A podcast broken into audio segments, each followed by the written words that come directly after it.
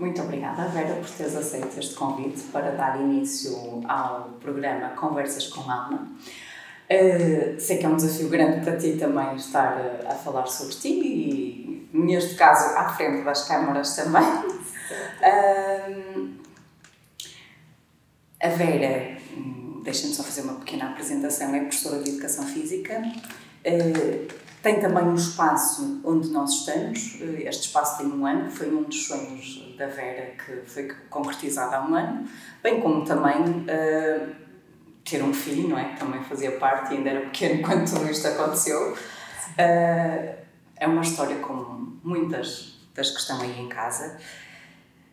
Olá, Vera. Estás bom? Olá, olá, Sofia. Obrigada pelo convite. É mesmo um desafio pela, pela questão às vezes da, exposição. Isto já começa desde pequena. Uh, eu preferia estar, por exemplo, a dançar uh, ou num palco e menos falar, mas era outra forma de comunicar a nível de expressão. Uh, mas, mas pronto, também às vezes é importante passar algumas mensagens para determinadas pessoas que possam estar a passar uma situação parecida, porque há muitas histórias que são parecidas e buscar um bocadinho da experiência de outra pessoa para hum, passar à frente e há sempre dias melhores virão e esse é mesmo também o meu lema. esse é exatamente o objetivo deste programa e falar um pouco do percurso que te levou até à concretização destes sonhos, porque houve obstáculos, isto não foram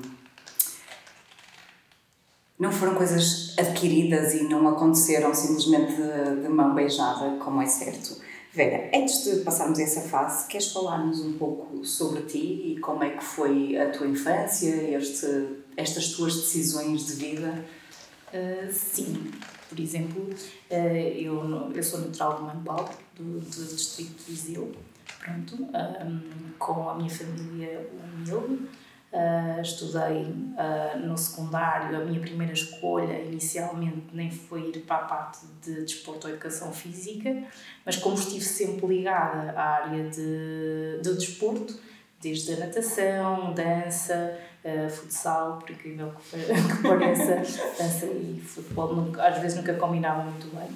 Um, tive uma primeira outra opção, temporariamente de fisioterapia, uh, acabei por ir para, para, para desporto, educação física na parte da faculdade, em que mesmo na minha família, pronto, a minha irmã, por exemplo, é, é de gestão, tudo mais ligado para a parte de empresa e eu era a engenharia de fatreiro, como me diziam.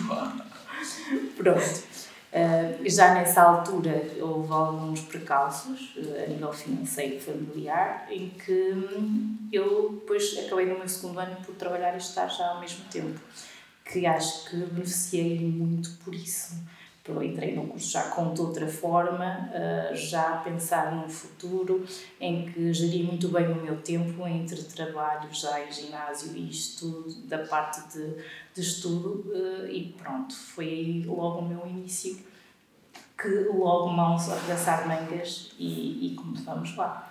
Um, antes até de entrar na, na área de desporto, um, que eu entrei, estudei na ESE, fui para uma caixa de pingo doce, uh, atendimento ao público, nessas férias, por motivos financeiros, que só me fez bem. Encarei logo a vida e entrei de outra forma, que se calhar uh, não iria ser se não tivesse passado por essa experiência. então, dirias que a tua família ou as pessoas que estavam à tua volta teve alguma influência nisto para a professora de educação física, por exemplo? Uh, não, nenhuma. Foi mesmo por opção. Uh, acabei por, eu tenho na área de saúde e depois optei pela parte de, de desporto porque sempre fez parte da minha vida e eu sei, achei que, porque não? Uh, havia ensino na altura, era uma coisa que eu gostava, porque já tinha a parte da dança, de, de fazermos, ensinarmos aos grupos sempre mais novos, ou a parte de férias desportivas, acabar por fazer, ser monitora de férias desportivas, e isso acabou por ser a, a minha primeira opção, depois já nem, já nem concorri para outra área.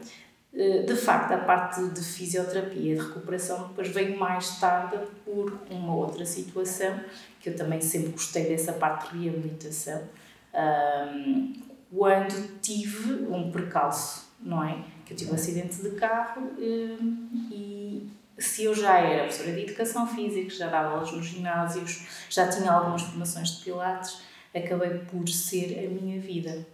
Uh, acabei por ser passar tudo isso para parte de reabilitação e pilates, ou seja, depois mudou a minha vida. Mas voltei. Quando tu eras miúda, quando eras mesmo pequenina e ainda brincavas com bonecas ou com carrinhos ou jogavas à bola fora de casa, Sim. o que é que tu querias ser quando, quando fosse crescida? Um, curioso porque eu acho que nunca tive assim logo quis ser muita coisa. E dessa muita coisa era o quê? Uh, desde professora, desde piloto aviador, da Força Aérea, desde bailarina, depois. Uh, então, eu não tinha uh, um período traçado, um, como eu tenho algumas pessoas que querem logo aquilo, não tive isso. Aliás, tive quase até ao último uh, ano para decidir, ok, é para a educação física que eu vou. Na realidade, juntas um bocadinho quase de tudo na tua profissão hoje em dia, porque estás na área do desporto, mas és professora e és comandante de uma série de coisas na tua vida. Isto, gerir um espaço acaba por, eh, por ter muito que se diga. Uh, sim, lá está outra vez, a parte de atendimento ao público. Não é só depois o lidar com crianças e a parte de educação, tem a parte do, do atendimento ao público, de gerir um espaço, gerir uma equipa, que tem outras pessoas que trabalham comigo em parceria, e é essa motivação, não é? Para dar a melhor às pessoas que frequentam aqui o Carimar também, claro. E quando é que surgiu a ideia de realmente de criar algo que fosse teu? Pronto, já algumas pessoas, hum, que inclusive quando eu fiz determinados cursos, uh, desde reiki, meditação, hum, energia feminina, pronto, que na altura, mapa astral, que pronto, se eu for para a parte alternativa da coisa, toda a gente me dizia, ah, tu tens perfil para teres um negócio teu. Uh, e eu, ah, mas ter um negócio é uma responsabilidade, não é? Porque não é só ter um negócio, é tudo que envolve ter um negócio. A parte monetária, se corre bem, tudo bem. Se eventualmente há algum percalço, assumir esse percalço, não é? Porque as contas acabam sempre por surgir também ao, ao fim do mês. Gerir isso tudo, pronto, é dar um passo e é acreditar que é possível. Okay. Ou seja, foi um processo que se foi construindo, portanto, ouvires que fazia sentido teres um espaço teu, que fazia sentido e acabaste por acreditar. Certo. Sentes que de alguma forma uh, as tuas vivências enquanto adolescente e jovem adulta de algum esforço financeiro por parte dos teus pais te criou alguns medos em abrir o teu negócio? Uh, sim, sim, pronto. Uh, apesar do meu pai ter trabalhado por conta própria porque o meu pai também teve o seu negócio, também preferiu depois abrir o seu negócio. Um, inclusive que eu sou professora de Educação Física e mantenho a escola e o meu negócio. Eu ainda faço as duas coisas ao mesmo tempo. Um, se calhar por realmente a minha família sempre me incutiu, ok, a escola, parte do contrato, é, se acontecer eventualmente alguma coisa, está ali aquele que é mais seguro ao fim do mês, porque tudo o resto Pode correr muito bem, pode correr menos bem. Eu digo sempre menos bem porque acaba sempre positivo. Muito bem. Eu, eu sei, conheci-te talvez na época após uma fase mais conturbada da tua vida. Uh, Queres-nos falar um pouco dessa fase conturbada e dos obstáculos que te foram aparecendo e, e, e da altura em que se calhar olhar para isto que tu tens hoje parecia uma coisa impossível e infazível e... Uh, sim, uh, pronto, houve uma altura da minha vida, pronto, eu tive um primeiro casamento uh, que não correu bem, infelizmente, houve namoro, depois houve ali uma fase muito difícil que é aceitar que uma relação falhou, um casamento falhou e seguir em frente um, depois disso, um, tive outra fase de descoberta. uh, de saber o que é que eu queria, o que é que eu gostava de verdade, porque anulei um bocadinho ali a minha personalidade. Por, por, por isso mesmo, porque cheguei ao ponto de ou não, não ter a, a, a minha própria vida, do que eu queria. Ia sempre para segundas opções daquilo que o casal queria, entre aspas, não é? Que no fundo o casal tem que ser duas pessoas e, e acabei por manular um bocadinho um, nesse relacionamento. Então, quando eu decidi que realmente queria uma situação diferente, um, também não tinha a maturidade suficiente porque tinha, só tinha tido um namorado, depois um marido um, e não tinha muita percepção da realidade do que se passava. Uh, mudanças. Uh, de casa, mudanças de emprego. Um, acabei por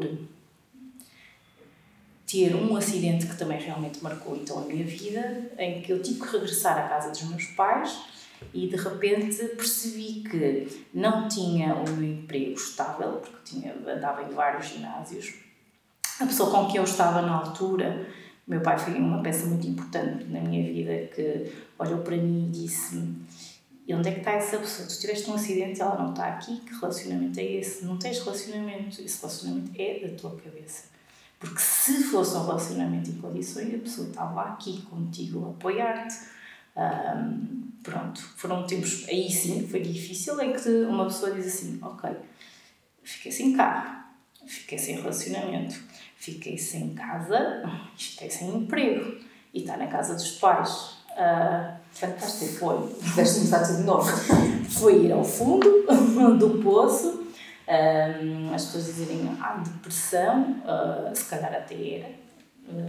Mas há pessoas importantíssimas aí na minha vida que, que me deram um abanão. Às vezes não é só passar a mão por cima, é um abanão. Neste caso, foi o meu pai, em que houve um dia da minha vida que eu só chorava e ele virou-se para mim e só disse assim: Estás proibida de chorar, engole o choro antes que a tua mãe entre naquela porta. Porque estás a ser um egoísta, só estás a olhar para ti, para a tua desgraça.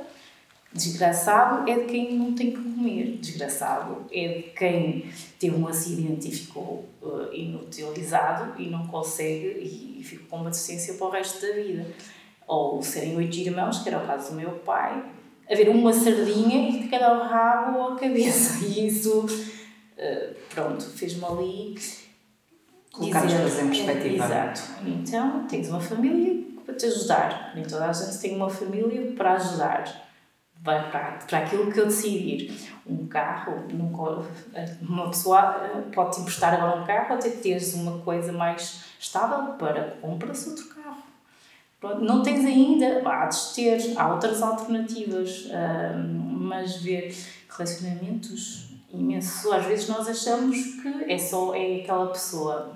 Não. A primeira pessoa somos nós, não é?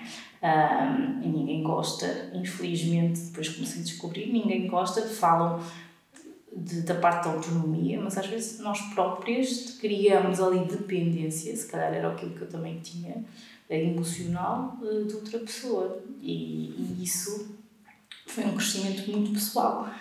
Claro que foi construído. Uh, e fui procurar isso, uh, mesmo com a parte de terapia, uh, grupos em que eu fiz então os cursos de Reiki nível 1, 2 e 3, grupos de meditação, um, que foi um pouco mais para benefício próprio, de autoajuda, de autoconhecimento e traçar, é como se nós falamos do caderninho dos objetivos. E nós tínhamos um grupo em que escrevíamos aquilo que nós queríamos transformar na nossa vida e colocar ali o gostava de este sonho um, dois, três, quatro um, e o agradecer. Porque se calhar no fundo aquele ir ao fundo do poço ter ficado quase sem nada menos a minha família que é as pessoas é o mais importante, que às vezes nós só se quer financeiro, tudo bem, mas se tivermos as pessoas, neste caso certas, se tivermos o apoio da família, conseguimos dar a volta por cima um, e arranjar estratégias, não é? para autoconhecimento e cada vez vou ficar mais forte. E foi essa, a partir daí essa construção. Um, esse, todos esses grupos me ajudaram a eu perceber um, que afinal aquela coisa menos boa foi o ponto de viragem na minha vida para tudo o que eu construí. Uh, em que passei por esse processo, uh, claro, desilusões de várias pessoas que achamos que é amigo ou que, que é o relacionamento, mas pronto, faz parte até que um, encontro tudo. encontro tudo, desde traçar objetivos, uh, finalizar um curso de Pilates de, de anos, ir até a Barcelona uh, fazer tipo estágio, começar a trabalhar Pilates com máquinas, que era um objetivo, conhecer a pessoa que também é o meu companheiro que eu estou hoje, o ser mãe, que já tinha desistido da ideia que se tornou uma realidade e tudo ao mesmo tempo, quase. Sim, eu só me lembro que tu foste fazer o último exame do curso de Pilates gravidíssima, não era grávida, era muito grávida, com uma barriga enorme, parecia que ias rebentar a qualquer momento, uh, mas tudo se fez. Sim, e portanto, depois tem a ver com a parte da determinação. Um, onde é que tu foste buscar força? Ou que estratégias é que tu usaste para sair do fundo? Estratégias. Pedir ajuda. Ponto número um. Reconhecer que eu precisava de ajuda. Uh, e ter a ajuda das pessoas certas.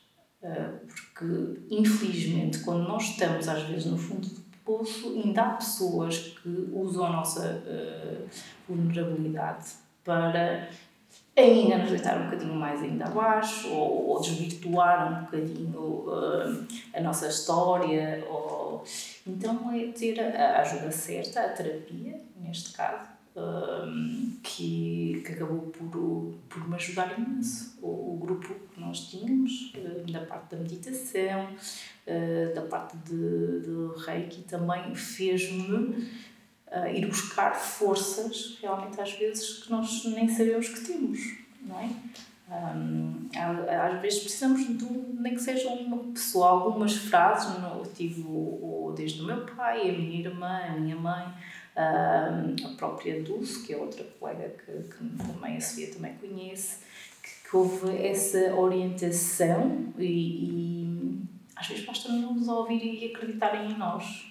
É. é tu falaste uma coisa que eu acho que é bastante importante, uh, porque eu própria muitas vezes tenho dificuldade e consigo ver aquilo que estás a dizer, que às vezes quando nós estamos no fundo do poço, uh, há pessoas, infelizmente, realmente que ainda nos conseguem pôr um pouco mais para baixo ou tirar algum benefício do facto de nós estarmos uh, lá embaixo.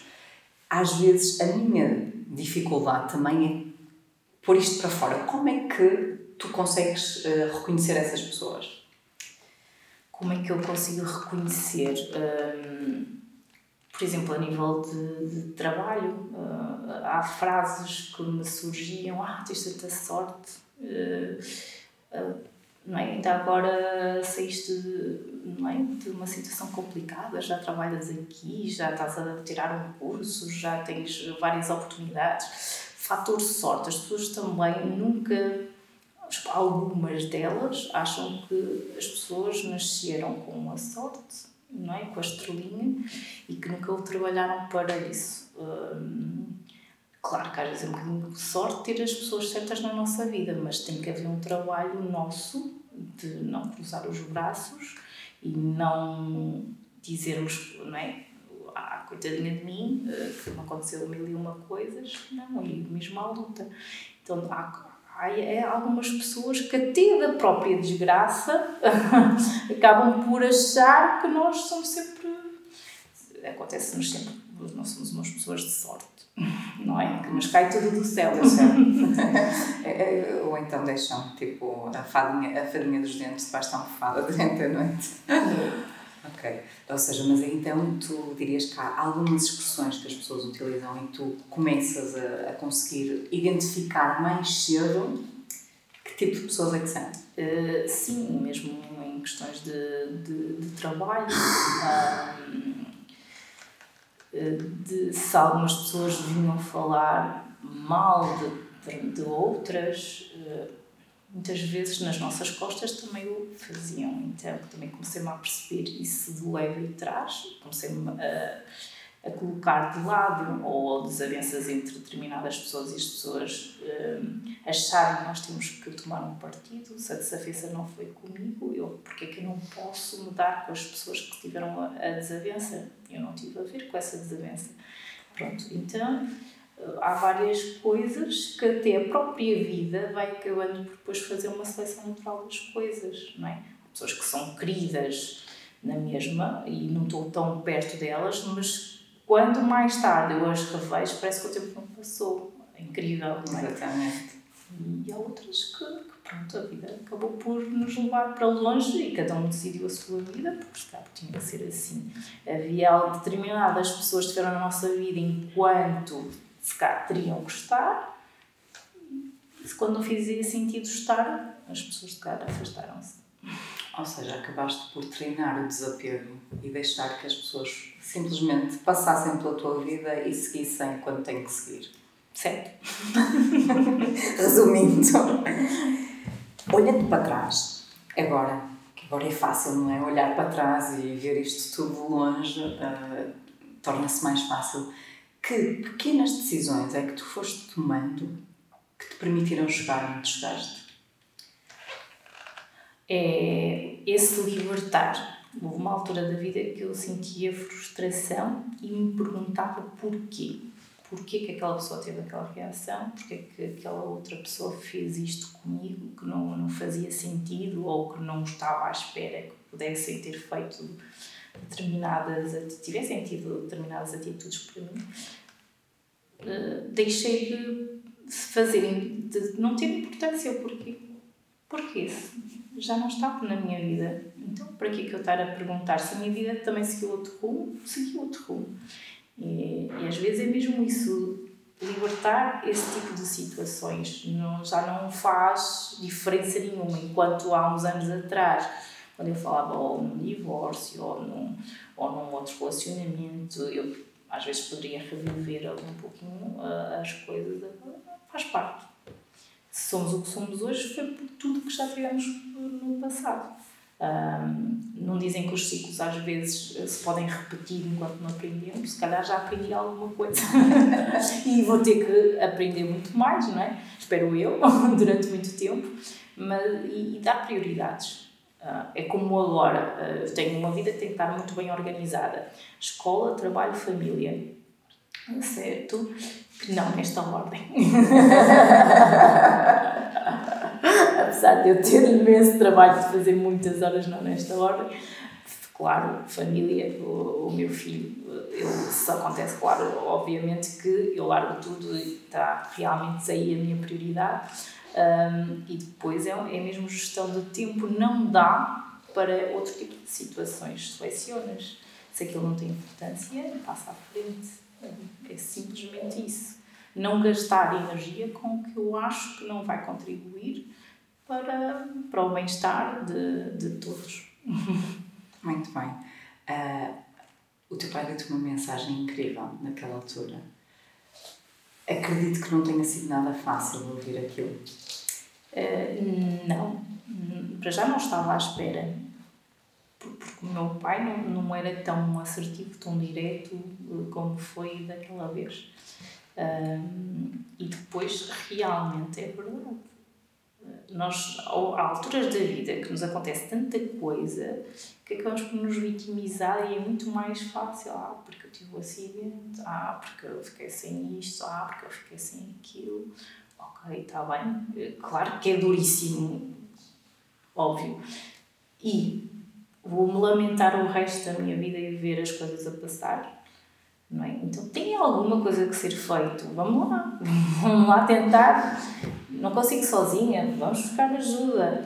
Uh, foi realmente um processo. Uh, como pegar um carro outra vez. Outra mensagem importante foi a, a minha irmã, que me responsabilizou de levar os meus sobrinhos Uh, depois de um acidente em que eu tremia e ficava a transpirar das mãos para pegar no carro e ela, não, não vais levar os teus sobrinhos. E eu, como é que eu vou levar os meus sobrinhos? Não, pegas no meu carro e vais levar os teus sobrinhos. E eu, mas eu não consigo. E ai, consegues. Senão eles não vão à escola. Senão eles não vão à escola, vais ser tu que vais levá-los. Uh, e pronto, e foi muito complicado por isso mesmo.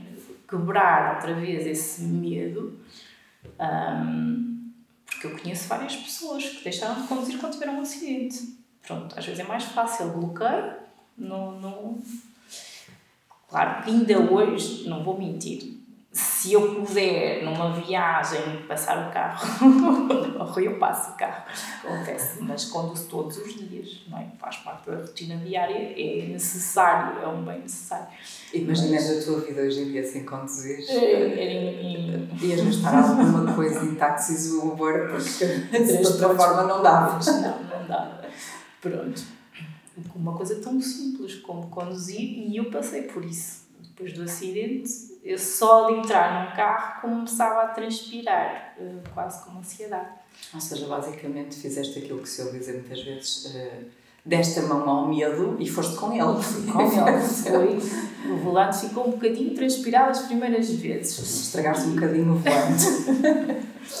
Ou então, eh, cada vez que eu ia e vinha, né, porque eu vou várias vezes a casa, um, à minha terra e há uma zona que se chama Ventosa, não é? E que aquilo, cada vez que eu passo e o carro abana, e às vezes faço, ok, e passo.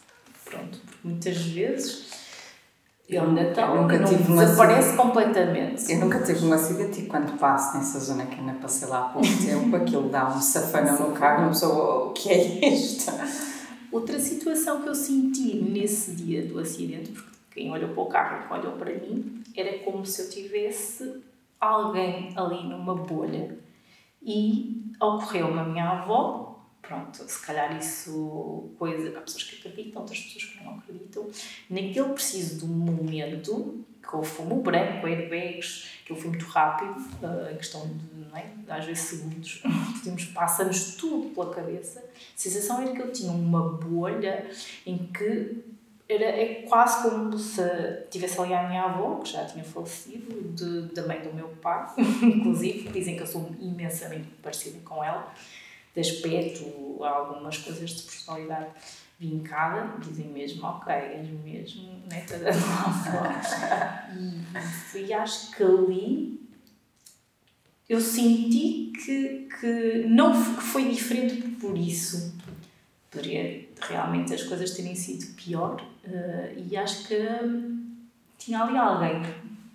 Era, ainda hoje eu tenho essa sensação, parecia que tinha ali alguém, que é para as coisas não terem sido graves, não é? Porque agora eu olho, afinal, na altura era grave, agora não acho que seja tão grave. Ficaste com alguma lesão? Uh, fiquei com uma hérnia uh, na cervical e duas protrusões por causa da projeção uh, não é? do efeito do cinto, fica com a marca do cinto, o airbag com impacto. Nada de costelas partidas, nada de. Gostava-me respirar, mas foi mais pisadura e realmente aí as protrusões porque há a projeção da mandíbula para a frente, o cinto segura e o airbag segura, então é efeito chicote. Pronto. Mas, mas estou cá. A minha, alguma da minha massa muscular, digamos assim, o facto de, do desporto, neste caso, ajudou imenso porque acabou por segurar ali um pouquinho a nível dos elos, porque podia realmente, há pessoas por menos, infelizmente, já, já ficaram bem piores. Uh, piores. uh, o facto de tu acreditares, porque é mesmo uma questão de acreditar ou não, não é importante ter fé ou não é, mas o facto de teres essa fé de que realmente tens alguma proteção contigo seja da tua avó, é algo que tu notas que tem-te ajudado ao longo da tua vida? Uh, sim, para mim, sem dúvida. Eu, eu até acabo por também falar, por exemplo, com o meu filho. Um, até parece que às vezes ele tem ali um anjinho. Porque ele já caiu de umas escadas, já, já houve aqui vários episódios e parece que ele depois fica ali, cai e não lhe aconteceu praticamente nada. Eu fico assim, foi um dos mais sustos da minha vida também quando ele roda as escadas. uh, lá de casa e, e cai sentado, está tudo bem, claro, por precaução fomos ver uh, todos os, os ao, hospital Sim, todas mas as coisas. é engraçado que eu acho que ele também tem ali um, alguém que, que também está com ele, que também protege. Um, e mesmo em questão de energética, de alguns rituaizinhos que eu faço, porque acho que quanto mais não seja, psicologicamente ajuda. É, às vezes não é importante, eu, na formação que eu fiz do Brian Weissel sobre regressão a vidas passadas, ele diz uma coisa que eu acho importantíssima, ele é um psiquiatra de renome, uh, não é importante se aquilo que nós estamos a ver é ou não é o que é. o importante é o efeito terapêutico que isso tem, ou o impulsão que isso nos dá para a nossa vida, ou aquilo que nos faz fazer com isso. O uh, efeito placebo, não é que se costuma dizer? placebo não. Resulta? Resulta. Pronto. Portanto, isso te ajudou a chegar onde estavas, uh, isso é ótimo. Se tu conseguisses falar com a Veira desse tempo em que estava no fundo do poço e que estava provavelmente a sentir que nada era possível, o que é que tu lhe terias dito na altura? O que é que lhe dirias hoje?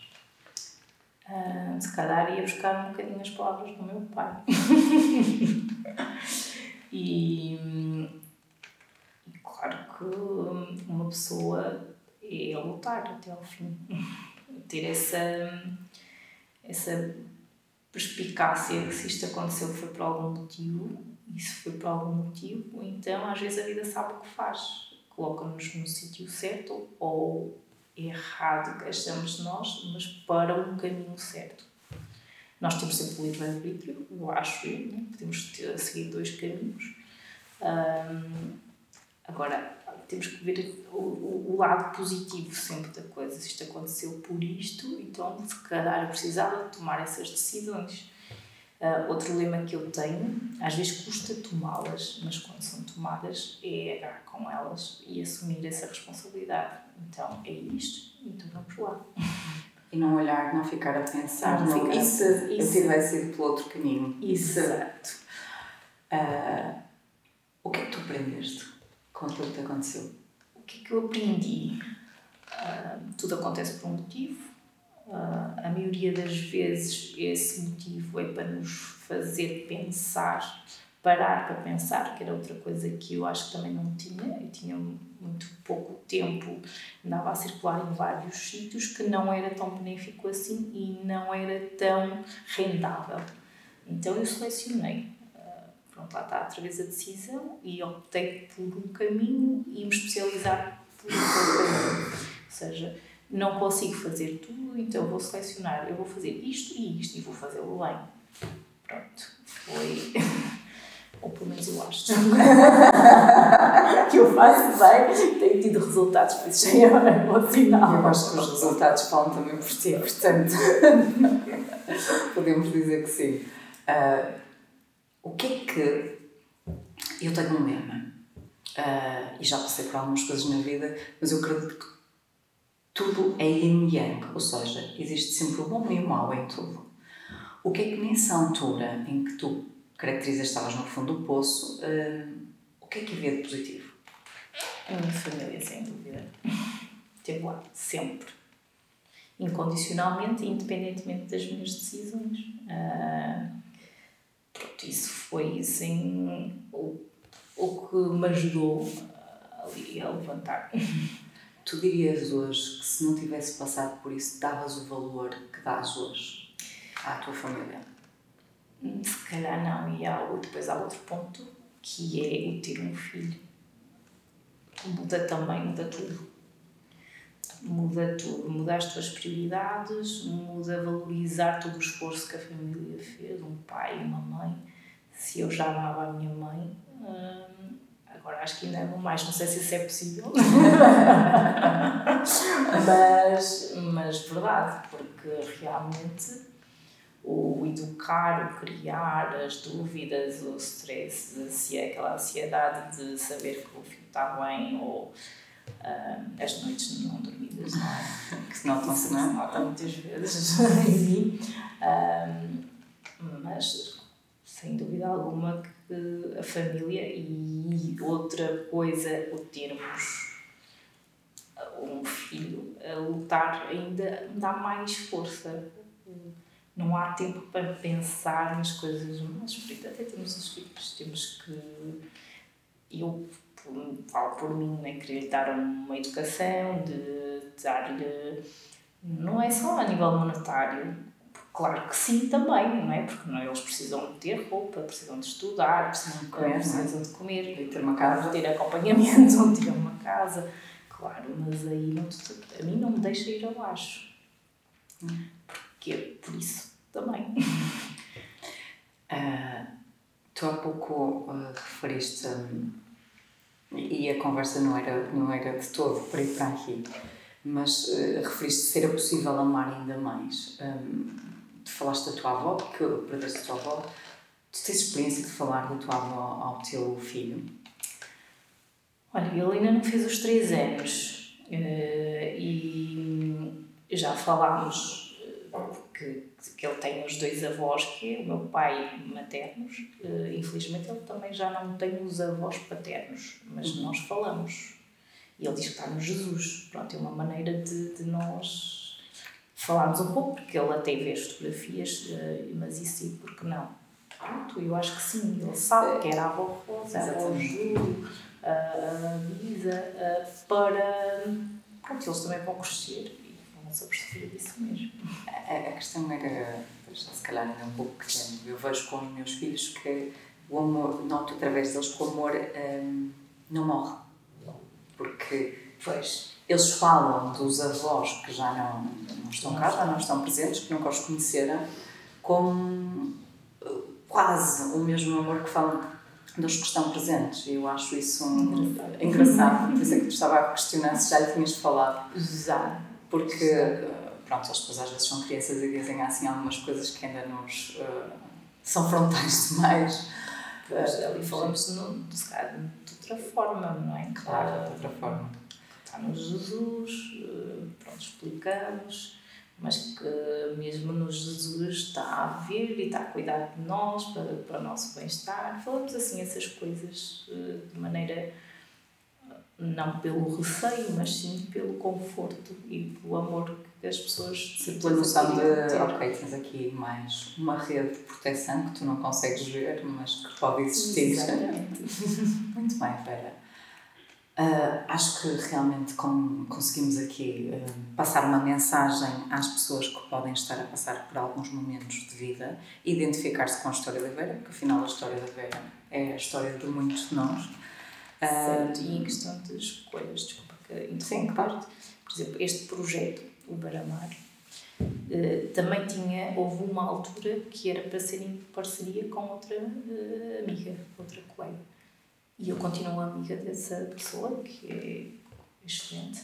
Um, mas se calhar às vezes uma sociedade podia não correr tão bem, como tenho várias situações de colegas e amigos que as coisas não correram tão bem, e acabei por ter um espaço, claro, com a ajuda também do, do Rui, do meu marido também, sem esse não era tão possível, e com esse apoio, tanto a nível familiar, por causa de ter um filho pequeno, para o número de horas, eh, esse espírito de interajuda, se não houvesse... de equipa que existe no casal. Não é?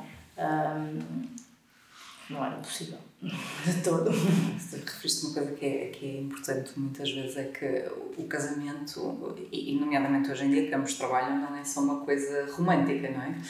É uma coisa de equipa e de parceria, de trabalho em conjunto e de cada um faz a sua parte. Sempre faz melhor. Certo, senão. Um, Acho que foi a mensagem que o teu pai te passou também, também. naquele dia, que é. que relação é esta, que ele não está aqui.